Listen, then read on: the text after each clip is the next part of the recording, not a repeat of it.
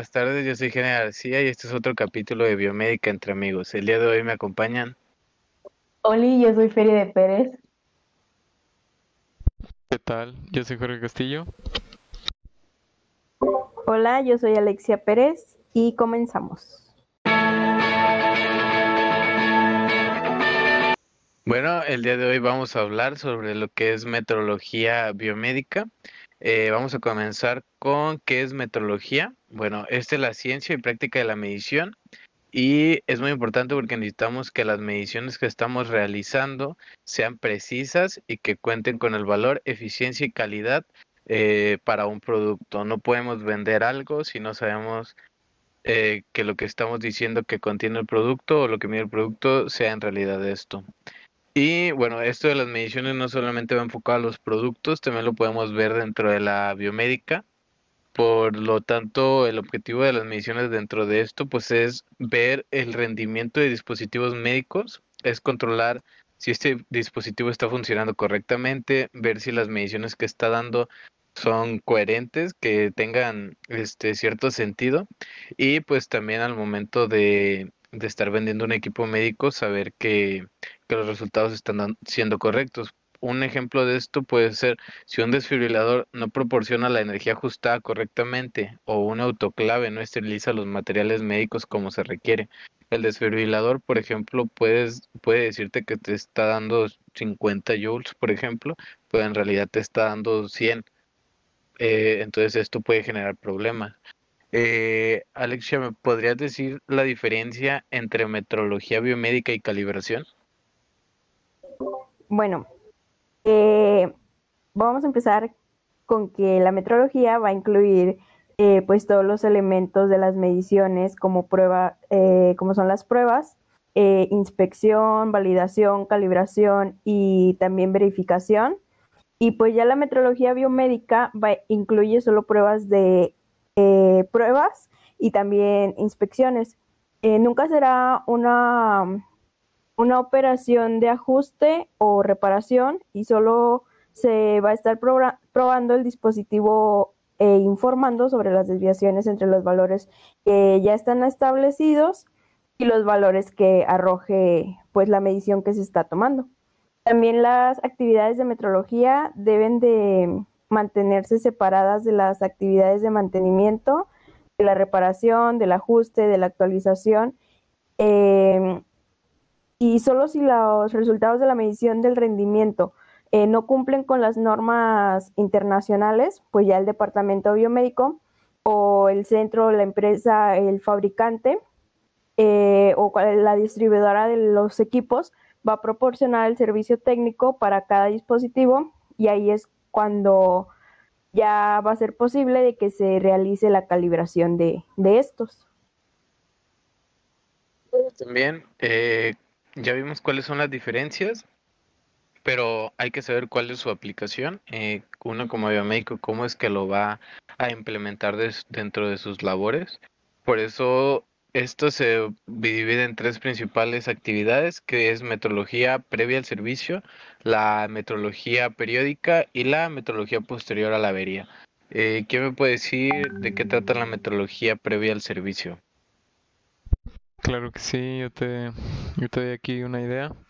La, la metrología previa al servicio o la toma de muestras previa al servicio, pues es cuando es ese servicio técnico que se aplica en el que se aplican las evaluaciones de seguridad y se muestra el desempeño del producto y se determina de acuerdo a normas nacionales o internacionales si, si este equipo está funcionando de la manera correcta pues es, este como su nombre lo menciona este, este procedimiento se lleva a cabo previo a un servicio técnico y se realiza en equipos que están, o sea, que se acaban de instalar, que se acaban de comprar. Y bueno, pues es eso. Ahora, no sé qué, qué alguna duda tengas de, acerca de esto. Creo que, creo bueno, que además de, de, como comentaba Jorge, de la metrología previa al servicio, pues también va a existir lo que viene siendo la metrología periódica, en la cual pues es el servicio técnico pues periódico que se aplica para las evaluaciones de desempeño y seguridad del producto. De igual manera también se va a determinar de acuerdo pues a normas nacionales o internacionales y pues estas actividades periódicas se van a realizar pues por un ingeniero biomédico pues del hospital o también puede ser realizado por empresas externas pues del producto o distribuidor. Y pues bueno un ejemplo de las pruebas de la metrología periódica puede ser pues las pruebas que se les hace continuamente al desfibrilador, ya sea pues cada cambio de turno o cada día, pues para conocer su funcionamiento, ya dependería pues del hospital cómo se realiza, pero pues ese sería un buen ejemplo de una metrología periódica dentro del hospital. Es como que el que más se realiza, ¿no? Dentro de un turno. Pues... Sí, yo creo que sí, creo que el desfibrilador es de lo más, incluso hasta está su bitácora para ver cómo estuvo sí. durante el día. Creo que queda otro tipo de meteorología que es meteorología posterior a la avería. Eh, faltas tú, Alexia, ¿qué me puedes decir de Claro, yo lo voy a decir. Em, el servicio de meteorología post-avería, como ya lo mencionaste, va a ser el servicio que se aplica después de ya un servicio técnico y en caso de que el equipo, en el equipo se observe alguna falla o alguna disfunción inesperada. Eh, estas actividades las puede realizar el personal biomédico o quien repara el, el equipo y pues el personal puede ser tanto del hospital interno, el productor, el fabricante o pues algo, el distribuidor. Sí.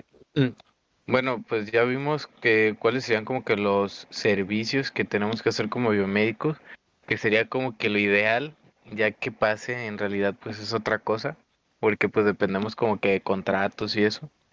Pero pues también aquí viene otra cosa ideal que sería cuáles son los dispositivos utilizados en metrología biomédica, que entre ellos podemos encontrar lo que son simuladores, analizadores e instrumentos de prueba y medida. Ahorita voy a comenzar con simuladores. Bueno, estos lo que hacen o su función es eh, tal cual simular a un paciente, simulador de paciente. Este va a, a, darnos una señal fisiológica en donde se, se puede probar el, el, dispositivo para ver si los parámetros que está dando son normales o anormales. Entonces, Obviamente, pues el más completo es el, ahora sí como tal, el del paciente, donde ya te puede simular lo que es el electrocardiograma, frecuencia cardíaca, respiración, presión arterial invasiva, saturación de oxígeno, temperatura corporal, que yo creo que con este pues ya como que englobas una buena cantidad de equipos para poder andar haciéndoles pruebas. Eh, otro de estos pues son los analizadores. Eh, Sí, claro. Este, los analizadores pues son aquellos equipos que están diseñados para probar la efectividad, la efectividad operacional de algún equipo. Estos se diseñan dependiendo el equipo o el parámetro que se quiera probar. Esos que son diseñados para los para probar equipos específicamente, pues tienen la, la función de poder testear todos los parámetros que nos va a entregar el equipo médico. Y bueno, a partir de este, este análisis, pues ya hacemos hacemos el criterio para evaluar si el equipo nos está entregando valores que están cerca del, o sea, que, que cumplan el estándar. Eh, algún ejemplo de analizadores que podemos encontrar pues son los, yo creo que los más comunes serían los analizadores de seguridad eléctrica. Yo creo que ya incluso los hemos tratado antes en este mismo podcast. Y bueno, yo creo que mm, todos aquí hemos por lo menos visto uno. Pues sí, de lejitos, pero sí. No sé si nuestras compañeras hayan visto. Sí, también. Existen pues los de los monitores de signos vitales Los de la unidad de electrosurgía también. Son simuladores también que se usan dentro de ingeniería biomédica. También están los analizadores de desfibriladores, ¿no los han visto? Ah, sí. Y ahí, por ahí hay unos Ah, sí, he visto. Correcto. Sí, pues todo flux, ¿no? Casi. Nadie más. Sí, todo flux biomédico. No, no me están pagando. Eh, No nos Ojalá. pagan, no nos conocen. O- ojalá nos paguen, pero no. Eh, no es cierto, no se crean. Este. Y bueno, también, bueno, no sé si mi compañero Jorge quiere agregar algo más. No, no, adelante, te cedo la palabra. Adelante, adelante. También, pues, como mencionaban, van a existir los que son los instrumentos de prueba y medida, que estos, pues, van a ser dispositivos que no solamente se van a utilizar, pues, en biomédica, sino que también son usados para medición de parámetros industriales. Algunos ejemplos de estos pueden ser los medidores de temperatura, que pues van a ser utilizados, como se dice, para medir la temperatura en, dispositivos médicos, ya sea refrigeradores, almacenamientos de sangre, congeladores y pues baños de parafina. Otro ejemplo también serían los tacómetros, que pues estos van a medir el número de vueltas. Esto pueden utilizarse en las centrífugas, que pues es- ahí es su medición. También existen los fotómetros, que pues van a medir la intensidad de la luz. Estos se utilizan pues en los dispositivos de fototerapia. Y pues por último también existen los que son los medidores de potencia, eh, que son utilizados para medir pues los contadores de frecuencia y osciloscopios. Esos son unos ejemplos dentro de los medidores de potencia, pues para medir su rendimiento de los instrumentos. Y pues bueno, mis compañeros, no sé si quieran agregar algo más a este tema. Yo creo que diría que hay que tener muy en claro que aunque aquí diga que el ingeniero biomédico lo debe realizar en el hospital o que lo debe realizar el que trabaja en el hospital, la realidad es que casi siempre se tiende a contratar a alguien externo para que realice todo esto porque Sí. pues el, el costo de estos equipos está pues bien caro.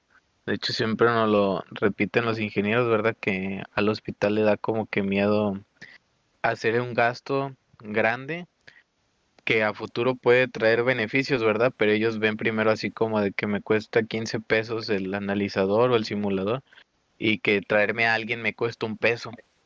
Entonces dicen, nah, pues ¿para qué? Sí, de hecho no, no en todos los departamentos pues se cuentan con estos simuladores y pues cuando se hace el mantenimiento pues es cuando se deben de implementar. Bueno, también estamos eh, estamos dejando afuera a un a unos simuladores un poco más específicos este que son los fantasmas. Bueno, son son como son dispositivos que se utilizan en los equipos de imagenología. Estos simulan como un a un paciente y por ejemplo hay unas creo que son como como esferas que se colocan en un tomógrafo y se hace un ciclo de tomografía y con con esto como que haces un- una simulación del paciente con las, estas esferas. No conozco mucho acerca del tema, pero sí, sí simulan los tejidos o tumores. yo tampoco, yo, yo la verdad no los había escuchado. No Yo tampoco, mentiras. espantan o que eh, Yo he Es escuchado que, son es- como maniquíes sí, que van a medir el, el rendimiento de, de la tomografía, por, ej- por ejemplo, el, el ejemplo que dice Jorge. Y también para ultrasonido, pues simulan, no sé, el hígado y ya utilizan las mediciones. Eh, pero pues yo tampoco había escuchado tanto Yo no me, no me de- acordaba, la verdad. Este, pero mm, bueno, ya haciendo más, más, más cuenta atrás, ¿va? Me acordé de una vez que estaba en el hospital que me tocó ver a un ingeniero dándole servicio a, a un, pues sí, al tomógrafo y traía este, este dispositivo, o bueno, este, este equipo. Sí, y no lo asustó a él, ah, no es cierto. Y pues le pregunté para qué era y así en sus, con sus palabras me dijo que era para simular a un paciente en el, tomógrafo, porque no, o sea, no iban a tomar a una persona y le iban a estar haciendo ciclos. de- No manches, a mí me tocó ser ese, güey. Vaya, utilizan los tridimensionales. Eres el fantasma. A mí, a, mí- a mí me tocó ser el fantasma en una ocasión. Yo creo que en el hospital en el que estaba no, no hay de estos, o más bien no hay. Y a mí me pusieron, planchada. Eh. a mí me pusieron ahí a ser el sujeto de pruebas después del mantenimiento preventivo. ¿Y qué tal estuvo? Ah, está padre, ¿verdad? Pero pues me pude haber evitado esa radiación ahora que Jorge me dijo Sí. que es Bueno, para que... sí, para que no igual, igual era, yo creo que era normal que, que se hicieran uno que otro ellos, ¿no? Para, para checar esa parte. Pues pues ya de una vez, ¿no? Me duele la rodilla, vamos a ver qué traigo. Aprovechando Ah, que va a pues, ser gratis. A mí me tocó una vez que un Inge fue a darle mantenimiento a un ultrasonido y en lugar de, de usar eh, los maniquís que menciona Jorge, o sea, él, él mismo para ya checar ya el último, ya cuando acabó. Sí, es cierto. A mí, a mí igual una vez me tocó. es, es él mismo. Se puso a revisarse. Sí. Pues, es que también quién sabe cuánto costarán. Es como que el otro detalle. No sé qué. Pero sí, quién sabe si todos los hospitales Nada, pues, cuenten de, con... nada, de que tienen, no tienen. No, porque yo, yo no, ni, ni sabía de eso, o sea, no. lo- ni los conocía. bien, no. Pero si han de estar algo caros, yo digo. Porque la neta yo nunca había escuchado de estos. Digo la verdad. ¿Recuerdan que en la escuela hay como unos simuladores de personas? Eso también entra, entran No. P- Pero esos son como para. Para los de medicina. O sea, sí es un simulador, pero no creo que sí te dé los parámetros. Ok. O quién sabe. Es que luego están muy bien A lo, hechos. a lo mejor y sí. Sí, sí te dan parámetros. Es como otro tipo de aplicación. Te da lo de el pulso, respiración y todo eso. Ya. Y estamos muy equivocados. No se llaman fantasmas, se llaman fantomas. Ya nada más corrigiendo Ah. ese dato, se llaman Ya tiene fantomas. sentido. Sí, ya Sí. tiene más sentido acerca Ya. Ya esos no espantan. de... Sí, estos no Eso- espantan. eso te asusta. Sí. Ahí corregimos el dato sobre la marcha. Eh, Pero bueno, Eh, pu- bueno, pues yo creo que de mi parte es todo. Gracias por escucharnos y lo- nos vemos el próximo episodio. Gracias. Gracias, nos vemos a la pro- en la próxima. claro. Este, de nuevo, nos vemos hasta el próximo capítulo. Sigan sintonizados con nosotros y bueno, eso es todo. Los dejo con mi Pues, Muchas gracias. Gracias por escucharnos y por estar atentos a nuestros episodios. Les mandamos saludos a todos los que nos escuchan en los miércoles y viernes por nuestras diferentes redes sociales. Y pues bueno, muchas gracias. Nos vemos.